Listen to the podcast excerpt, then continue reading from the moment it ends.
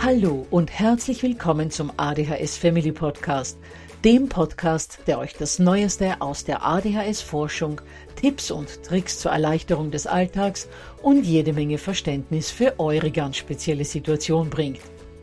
Ich bin im Übrigen Anna und war auch einmal eine verzweifelte Mama von einem betroffenen Kind.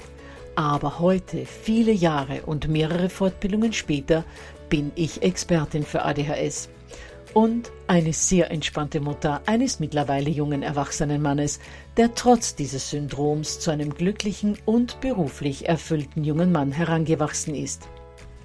Ich möchte euch mit diesem Podcast genau dort zur Seite stehen, wo auch ich vor vielen Jahren Hilfe gebraucht hätte. Denn ich wünsche mir nichts mehr, als dass es euch auch gelingt, euer Kind in ein glückliches und erfolgreiches Erwachsenenleben zu begleiten. Bevor es aber mit der Episode losgeht, lasst mich noch auf zwei Dinge hinweisen. Punkt 1. Ich spreche in meinem Podcast immer nur von ADHS, weil das in der Fachwelt so üblich ist. Gemeint ist damit aber auch immer die verträumte Variante der ADS. Und Punkt 2. Die Werbungen, die im ADHS Family Podcast geschaltet werden, dienen der Finanzierung von Projekten, die der gesamten ADHS Community zugutekommen – denn sie werden für die Produktion von Erklärvideos für Kinder oder für das familiäre Umfeld, für die Informationsweitergabe an Pädagogen, Diagnostiker und Ärzte sowie für spezielle ADHS-Projekte herangezogen. Mehr Informationen dazu findet ihr am Beginn von Podcast 128 bzw. in dem YouTube-Video, zu dem ich in den Shownotes verlinke. Ja, ihr Lieben, wie in der vergangenen Woche bereits angekündigt, nehmen wir heute den sogenannten Nachteilsausgleich einmal genauer unter die Lupe.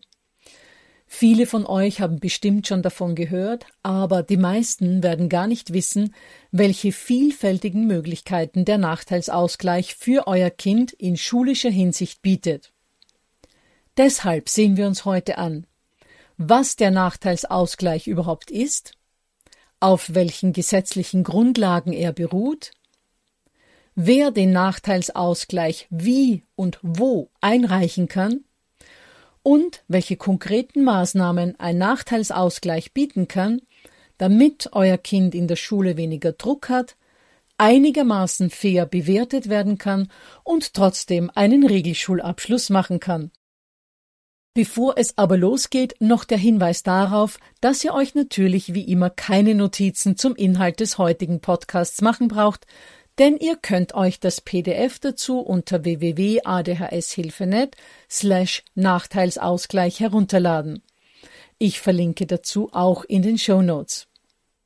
Und dort tue ich euch noch weitere Links hin, wo ihr zu all dem, das ich euch heute erzähle, noch genaueres nachlesen könnt. Sämtliche Links findet ihr im Übrigen auch im begleitenden PDF. Gut, dann lasst mich gleich zu Beginn mal vorausschicken, dass unsere von ADHS bzw. ADS betroffenen Kinder natürlich grundsätzlich in Regelschulen beschult werden können und auch sollten. Allerdings spielen verschiedene Symptome und Beeinträchtigungen unseren Kindern gerade im Klassensetting und Lernszenario ständig einen Streich. Aufgrund des Aufmerksamkeitsdefizits und der eingeschränkten Konzentration können unsere Kinder nicht so lange konzentriert zuhören bzw. konzentriert arbeiten wie nicht betroffene Kinder. Das führt in der Schule zu dem Nachteil, dass sie im Unterricht zwar physisch anwesend sind, sich aber oft geistig im Traumland befinden und dadurch viel Wichtiges verpassen sowohl vom Lernstoff als auch von Aufträgen und anderen Informationen wie wann ist die nächste Klassenfahrt, wann ist das Geld für den Selbstverteidigungskurs mitzubringen, etc. etc. Und in der Hausaufgabensituation bzw. bei Tests und Klassenarbeiten führt dies häufig dazu, dass zu Beginn der Leistungsüberprüfung in der Regel noch relativ konzentriert gearbeitet werden kann die Konzentration dann aber bald abfällt und die Kinder die Aufgaben nur mehr sehr fehlerhaft oder gar nicht mehr bewältigen können, weil die Zeit oft für ihr langsames Arbeitstempo nicht ausreicht. Auch stellt für viele das Lesen und das Entziffern von Anforderungen und Aufgaben eine große Herausforderung dar. Dasselbe gilt für das Erledigen von handschriftlichen Aufgaben. Darüber hinaus ist es unseren Kindern mit ADHS durch die Hyperaktivität nur sehr schwer möglich, still zu sitzen und ihren extremen Bewegungsdrang nicht ausleben zu dürfen. Und dann stellt die Schule natürlich auch große soziale Herausforderungen für unsere impulsiven, willensstarken Kinder dar. Ja, und ein Großteil dieser Dinge kann mittels Nachteilsausgleich abgefedert werden. Und wie das genau geht, das gucken wir uns jetzt an. Dazu werfen wir zunächst mal einen Blick auf die gesetzlichen Grundlagen des Nachteilsausgleichs. Der stützt sich auf mehrere gesetzliche Vorschriften, wobei der Nachteilsausgleich für die Schule es gibt ja auch Nachteilsausgleich noch für andere Gebiete, aber der Nachteilsausgleich für die Schule ist in den jeweiligen Schulgesetzen und den Ausbildungs- und Prüfungsordnungen festgelegt und geregelt. Und genau hier gibt es gleich mehrere wichtige Dinge zu sagen. Punkt 1. Wir sehen uns heute zwar die Situation in Deutschland an, aber in Österreich und der Schweiz gibt es ebenfalls das Prinzip des Nachteilsausgleichs, das ähnlich dem in Deutschland ist. Punkt 2. Die Schulgesetze sind je nach Bundesland unterschiedlich. Das heißt, das, was für Bayern gilt, muss nicht unbedingt für Baden-Württemberg oder das Saarland gelten. Aber wie gesagt, die gesetzlichen Inhalte sind überall ähnlich. Punkt 3. Es ändern sich die Gesetze natürlich ständig. Das heißt, ihr solltet selbst auch immer nachforschen, ob zu einem bestimmten Zeitpunkt verschiedene Regelungen immer noch so zutreffen. Und schließlich Punkt 4. Eine Vielzahl der Dinge, die ein Nachteilsausgleich vorsieht, beziehungsweise die man im Zuge eines Nachteilsausgleichs mit der Schule planen und beschließen kann, ist auch ohne gesetzliche Grundlage oft möglich.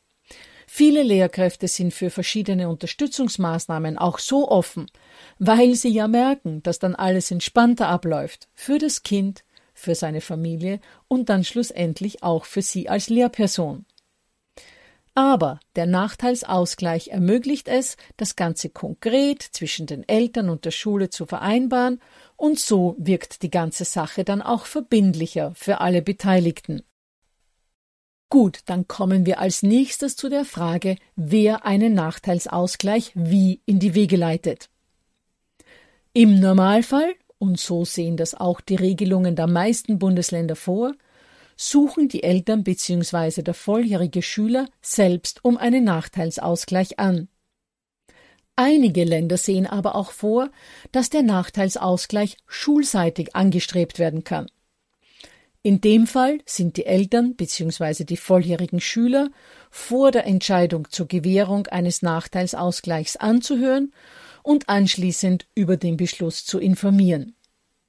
Der Regelfall ist aber der, dass der Nachteilsausgleich durch die Eltern in die Wege geleitet wird. In dem Fall ist es in vielen Bundesländern erforderlich, den Antrag auf Nachteilsausgleich schriftlich bei der Schulleitung einzureichen.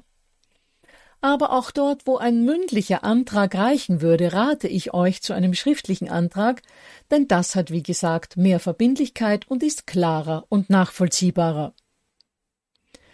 Prinzipiell handelt es sich bei einem derartigen Antrag um ein formloses Schreiben, in dem ihr um die Gewährung eines Nachteilsausgleichs ansucht und in dem ihr die Schwierigkeiten bzw. Beeinträchtigungen eures Kindes so detailliert wie möglich anführt und beschreibt.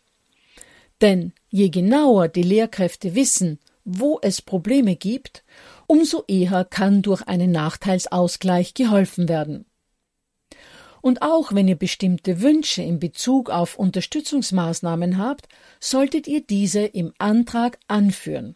Auch das hilft der Schule. In den meisten Fällen verlangen die Schulen auch die Vorlage von fachärztlichen Zeugnissen bzw. Befunden, aus denen hervorgeht, um welche Art der Beeinträchtigung es sich handelt. Im Fall unserer Kinder natürlich um ADHS bzw. ADS und manche Schulen möchten auch über den Umfang und die Dauer der Beeinträchtigung informiert werden. Euer behandelnder Arzt bzw. Therapeut kann euch da mit Sicherheit das entsprechende Dokument ausstellen. In manchen Bundesländern bzw. manchen Schulen entscheidet der Schulleiter oder die Schulleiterin über die Gewährung des Antrags. In manchen tut das ein Lehrerkollegium. In anderen wiederum wird das gemeinsam mit der Schulaufsicht für die jeweilige Schulart entschieden. Teilweise können auch, wiederum je nach Bundesland, die Schulbehörden involviert sein. Und in manchen Fällen wird diese Entscheidung in Zusammenarbeit mit dem zuständigen Förder- und Beratungszentrum getroffen.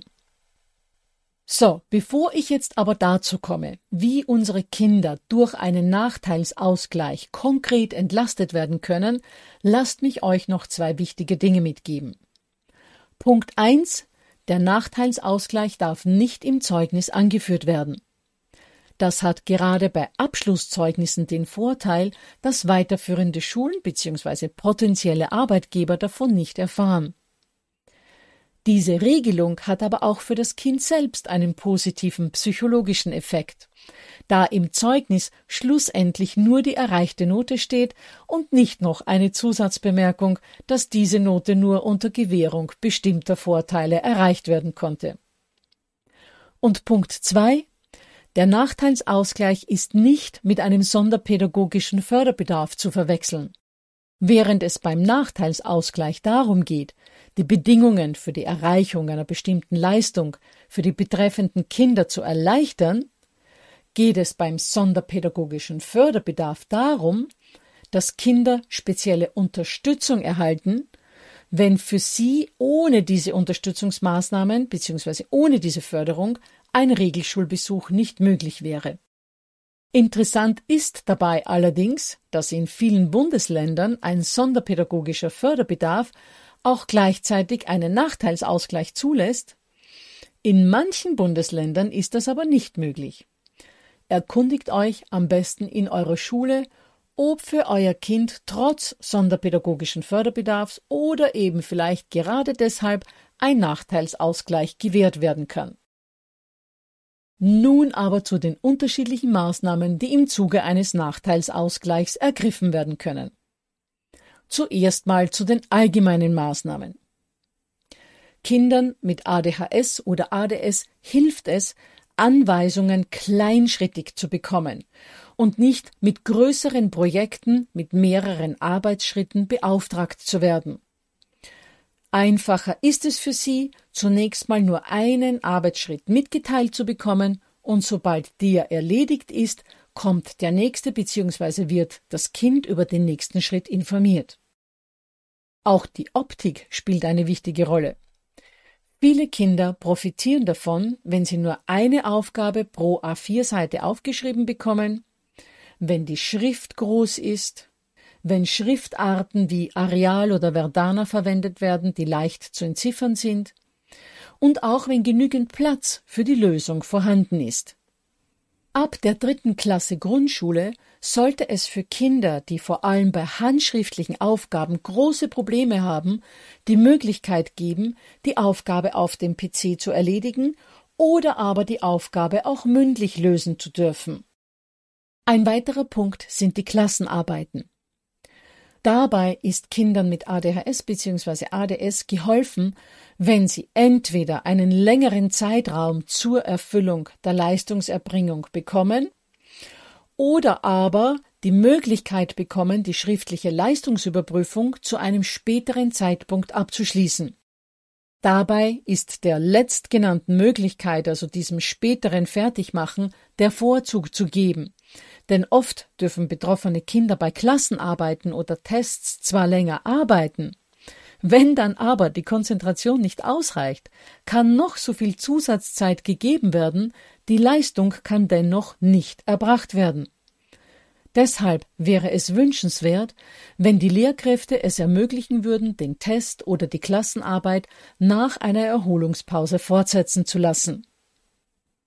Das hat auch den Vorteil, dass die restliche Klassenarbeit zu einem Zeitpunkt geschrieben werden kann, wo Klassenkameraden den gewährten Vorteil sozusagen nicht mitbekommen und sich dann bei der Lehrkraft über diese in ihren Augen Ungerechtigkeit nicht beschweren können.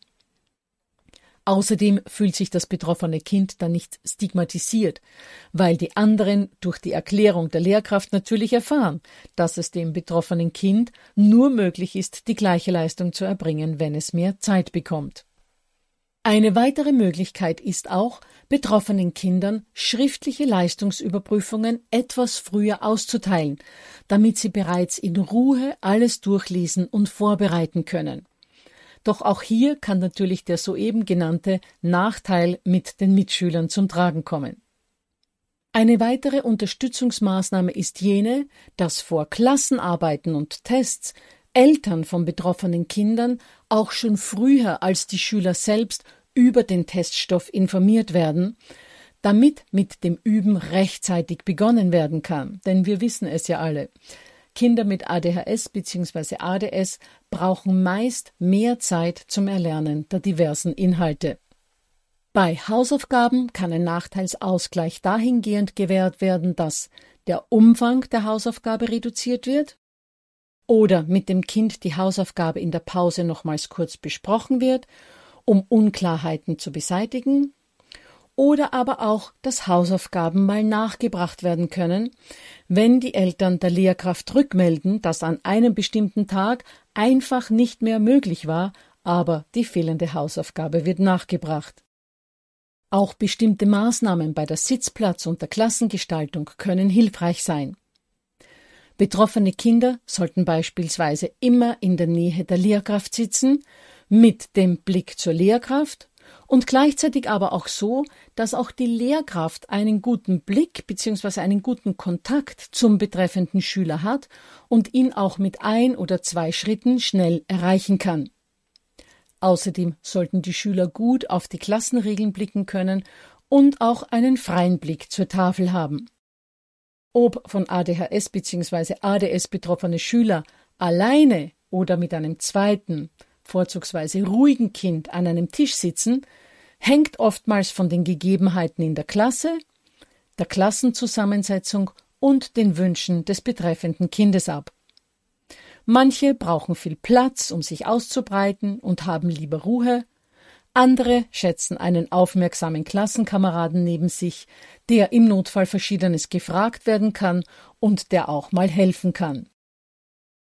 So, ihr Lieben, jetzt aber zum Bewegungsdrang. Wie können unsere betroffenen Kinder, und zwar die mit dem H in der Diagnose, ihren Bewegungsdrang abbauen? Um diesem Bewegungsdrang in irgendeiner Weise ein Ventil zu verschaffen, hilft es betroffenen Kindern sehr, wenn sie zwischendurch auch immer wieder mal im Stehen, also an einem Stehpult, arbeiten dürfen. Durch die aufrechte Körperhaltung ist die Muskulatur in einem ganz anderen Spannungszustand und durch diesen erhöhten Muskeltonus funktioniert auch die Sache mit der Konzentration viel besser. Wenn die Schüler sitzen, dann helfen Wackelkissen, um den Bewegungsdrang irgendwie loszuwerden bzw. die Körperspannung aufrechtzuerhalten. Wackelkissen sind instabile Kissen, die die Muskulatur deshalb fordern und fördern, weil damit viel mehr Körperspannung als auf einer stabilen Sitzfläche benötigt wird, was, wie gesagt, wiederum die Aufmerksamkeit fördert. Außerdem kann der überschüssige Bewegungsdrang durch Rollbretter für die Füße abgebaut werden. Und natürlich helfen auch bewegte Pausen, am besten gleich für die gesamte Klasse. Denn dann fühlt sich das Kind mit ADHS nicht anders oder als der oder die, der jetzt eine Bewegungspause braucht, sondern die ganze Klasse nimmt daran teil und Bewegung tut Kindern ohnehin immer gut, egal ob sie von ADHS betroffen sind oder nicht. Zu den Arbeitsmaterialien. Beim Arbeitsmaterial hilft es, wenn die betroffenen Kinder keine Bleistifte, sondern Feinliner verwenden dürfen, da sie oftmals zu viel Druck auf den Bleistift aufbringen und die Mine dadurch abbricht, was wiederum zu Frust führt. Auch sollte ein Zirkel mit einem Stifthalter für Mathematik und geometrisch Zeichnen eingesetzt werden dürfen, wenn das Kind das möchte. Wenn euer Kind Linkshänder ist, achtet auf ergonomisch geformte Füllhalter für Linkshänder, die es im Übrigen auch für Rechtshänder gibt und die die Haltung beim Schreiben erleichtern. Den PC als Schreibgerät haben wir ja schon erwähnt. Auch die Tafel ist immer wieder ein Stolperstein für Kinder mit ADHS bzw. ADS. Das Abschreiben von der Tafel fällt leichter. Wenn die Tafelflächen übersichtlich und sauber gestaltet sind, wenn die Schrift an der Tafel groß und leicht leserlich ist und wenn nicht mehr Benötigtes gelöscht wird, damit der Überblick auf der Tafel für die Kinder gegeben ist. Ideal ist es auch, wenn die Lehrkraft wichtige Informationen von der Tafel abfotografiert und an den Schüler oder seine Eltern schickt, damit nichts Wichtiges untergeht oder verloren geht oder eben nicht abgeschrieben wurde. Lehrkräfte, die in der Klasse mit keinem Handy hantieren wollen, können die Inhalte, die sie an die Tafel schreiben, dem Kind dann auch anschließend als Übungsblatt aushändigen. Nächster Problempunkt Textbeispiele und Textangaben. Bei Textbeispielen in Mathematik ist es für betroffene Kinder hilfreich, nach jedem Satz eine neue Zeile zu haben und die einzelnen Angaben und Anforderungen eines einzigen Textbeispiels so bereits optisch getrennt serviert zu bekommen Oft gehen wichtige Informationen in einem Absatz ohne neuen Zeilen unter und deshalb wird die Aufgabe dann falsch gelöst, wozu es nicht kommen würde, wenn sämtliche Anforderungen einzeln aufgelistet wären. Auch ein Vorlesen der Angabe kann hier hilfreich sein. Dasselbe gilt im Übrigen für Angaben bei Leistungsüberprüfungen oder Aufgabenstellungen aus anderen Unterrichtsfächern wie Biologie, Geographie oder sonstigen Nebenfächern.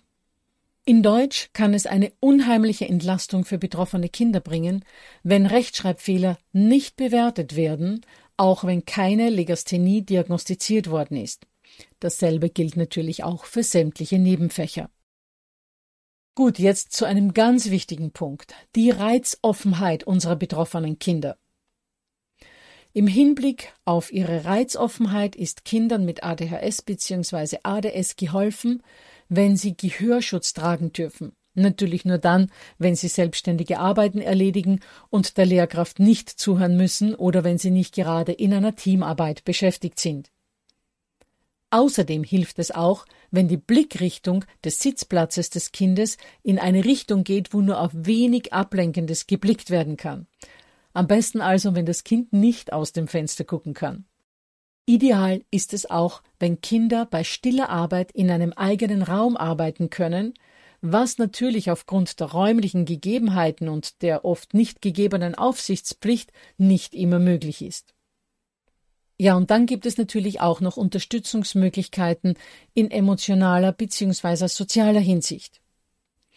Die Unterstützungsstrategien, die im Zusammenhang mit dem Förderschwerpunkt emotionale bzw. soziale Entwicklung immer wieder genannt werden, sind jene, dass die Lehrkräfte ihr Handeln immer wieder hinterfragen sollten, dass sie das Kind, wenn möglich, so annehmen sollten, wie es ist, dass sie den Kindern emotionale Wärme geben sollten, dass sie authentisch wirken sollten und vor allem auch, dass sie überlegen sollten, wie viel des auffälligen Verhaltens des betroffenen Schülers durch ihr eigenes Handeln ausgelöst wird. Außerdem sollten, damit unsere Kinder sich einigermaßen sozial angepasst verhalten können, die Klassen- und Schulregeln klar formuliert sein und gut sichtbar in der Klasse aufgehängt sein. Die Klassenräume darüber hinaus sollten auch gut strukturiert sein und einen gewissen Überblick gewähren. Das heißt, Arbeitsmaterialien sollten immer an derselben Stelle zu finden sein, die Sitzordnung sollte immer gleich sein, es sollte Ablageflächen für Schulranzen und Arbeitsmaterialien geben, etc. etc. Außerdem sollten tägliche Abläufe ritualisiert sein, das heißt immer wieder gleich stattfinden, damit die Kinder wissen, was auf sie zukommt. Denn von ADHS bzw. ADS betroffene Kinder können es einfach gar nicht abhaben, wenn sie vor einer Aufgabe oder Anforderung stehen, die außer der Norm ist. Da reicht schon der Wechsel in einen anderen Klassenraum, der sonst nicht stattfindet, weil es die Kinder zum Beispiel nur gewohnt sind, für den Sport oder den Chemieunterricht oder den Werkunterricht in eine andere Klasse zu gehen. Und Um soziales Verhalten zu beeinflussen, ist es auch günstig, wenn zwischen der Lehrkraft und dem Schüler Sonderzeichen vereinbart werden, mit Hilfe derer die Lehrperson dem Schüler unauffällig rückmelden kann, dass er sich wieder seiner Aufgabe widmen soll oder dass er eine störende Tätigkeit beenden soll. Das kurze Zeigen der Kreide könnte zum Beispiel ein solches Sonderzeichen sein, oder aber auch das Ablegen eines kleinen vereinbarten Gegenstandes am Tisch des Schülers. Schließlich kann natürlich auch ein Schulbegleiter bzw. Integrationshelfer Wunder wirken, da Kinder mit ADHS bzw. ADS in einer 1 zu 1 Situation meist wunderbar funktionieren und sich da auch viel besser konzentrieren können. Wichtig ist nur, dass es sich dabei um eine Person handelt, der der Schüler oder die Schülerin auch vertraut, bzw. muss die Chemie zwischen den beiden stimmen. Leider ist es aus Personalgründen manchmal nicht möglich, einen Schulbegleiter für ein betroffenes Kind zur Verfügung zu haben. Ja, ihr Lieben, abschließend ist natürlich noch festzuhalten, dass ein Nachteilsausgleich alleine in der Regel nicht reicht, um euer Kind bestmöglich zu unterstützen.